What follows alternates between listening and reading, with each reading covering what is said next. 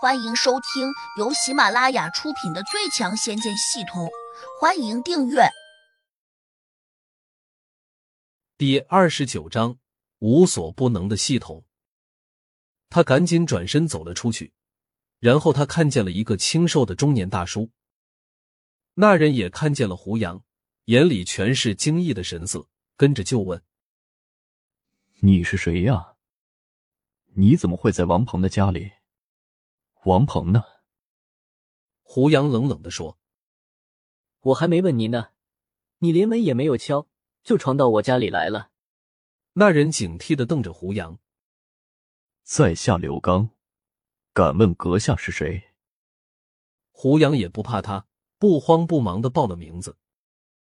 刘刚哼了一声，这套四合院是王鹏前些日子买下来的，最近这几天他一直在置办东西，购买家电，还没来得及住进来。你怎么好意思说是你的？胡杨不客气的说这屋子本来就是我的，是王鹏帮我在装修置办。刘刚没事，请你出去，别在我家里边大呼小叫的。：“刘刚二话不说，转头就走。”他出门的时候，居然把门带了回去。胡杨没有管他，继续欣赏自己的新家。这套四合院真的太漂亮了，而且十分幽静，非常适合自己修炼。谁知才过了不到十分钟，刘刚竟然带着两个警察走了进来。他还指着胡杨说你们快把他抓住！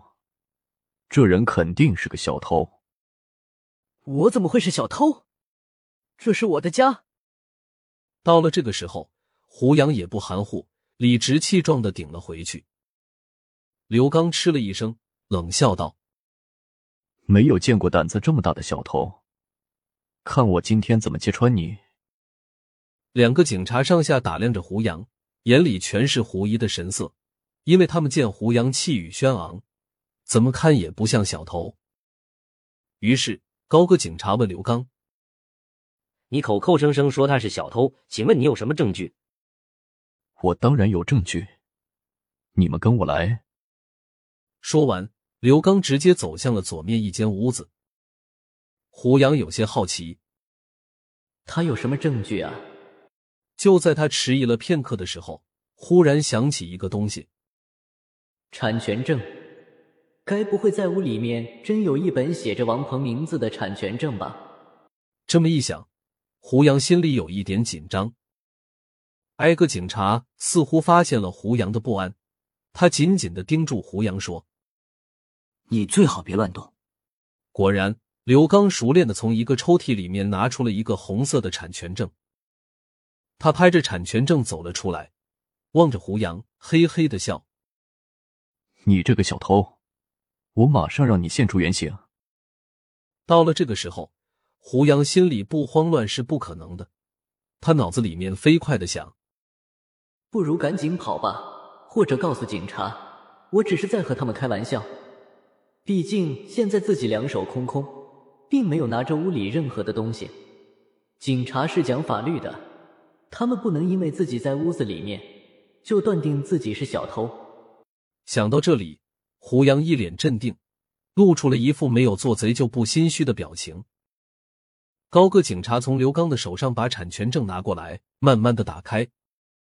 刘刚得意的看着胡杨说你死定了！：“胡杨脑中的系统立刻收到了他的五十六个点数。”这时，高个警察审视了一眼产权证，问胡杨。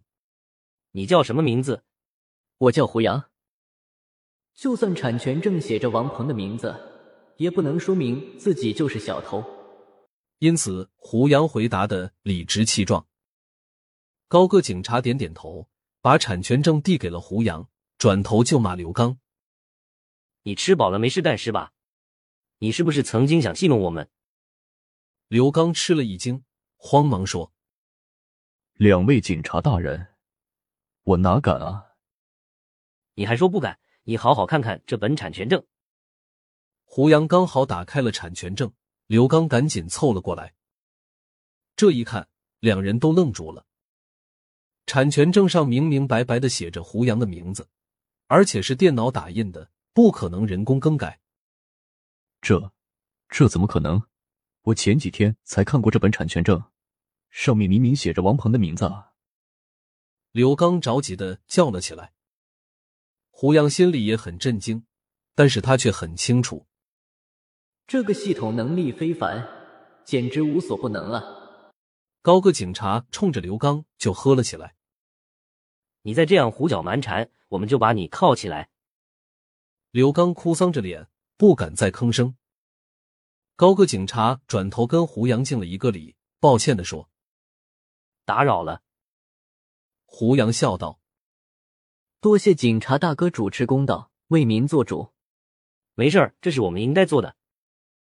两警察走后，刘刚竟然赖着不走，他郁闷的望着胡杨说胡兄弟，是不是王鹏把这四合院卖给你了？：“胡杨顺口答。对啊，多少钱？”刘刚不甘心的问。胡杨哪知道这种四合院值多少钱，便反问道。你猜？刘刚竖起了三个指头说这个价，：“胡杨含糊其辞的答。差不多吧。”刘刚叹了口气说你真是有钱人！三个亿的房子说买就买，三个亿，：“胡杨心里吃了一惊。这到底是什么地方的房子？咋这么贵呀？该不会是这个刘刚在胡说八道吧？”他下意识的又拿起了产权证，打开一看，上面写着同安区西子胡同八号。胡杨心里又是一惊。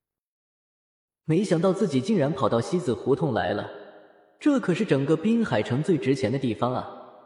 据说这种四合院每个月的租金都要好几万块钱。我想静静，从天上掉下来的馅饼也太大了。抬起头，胡杨发现刘刚正眼巴巴的望着自己。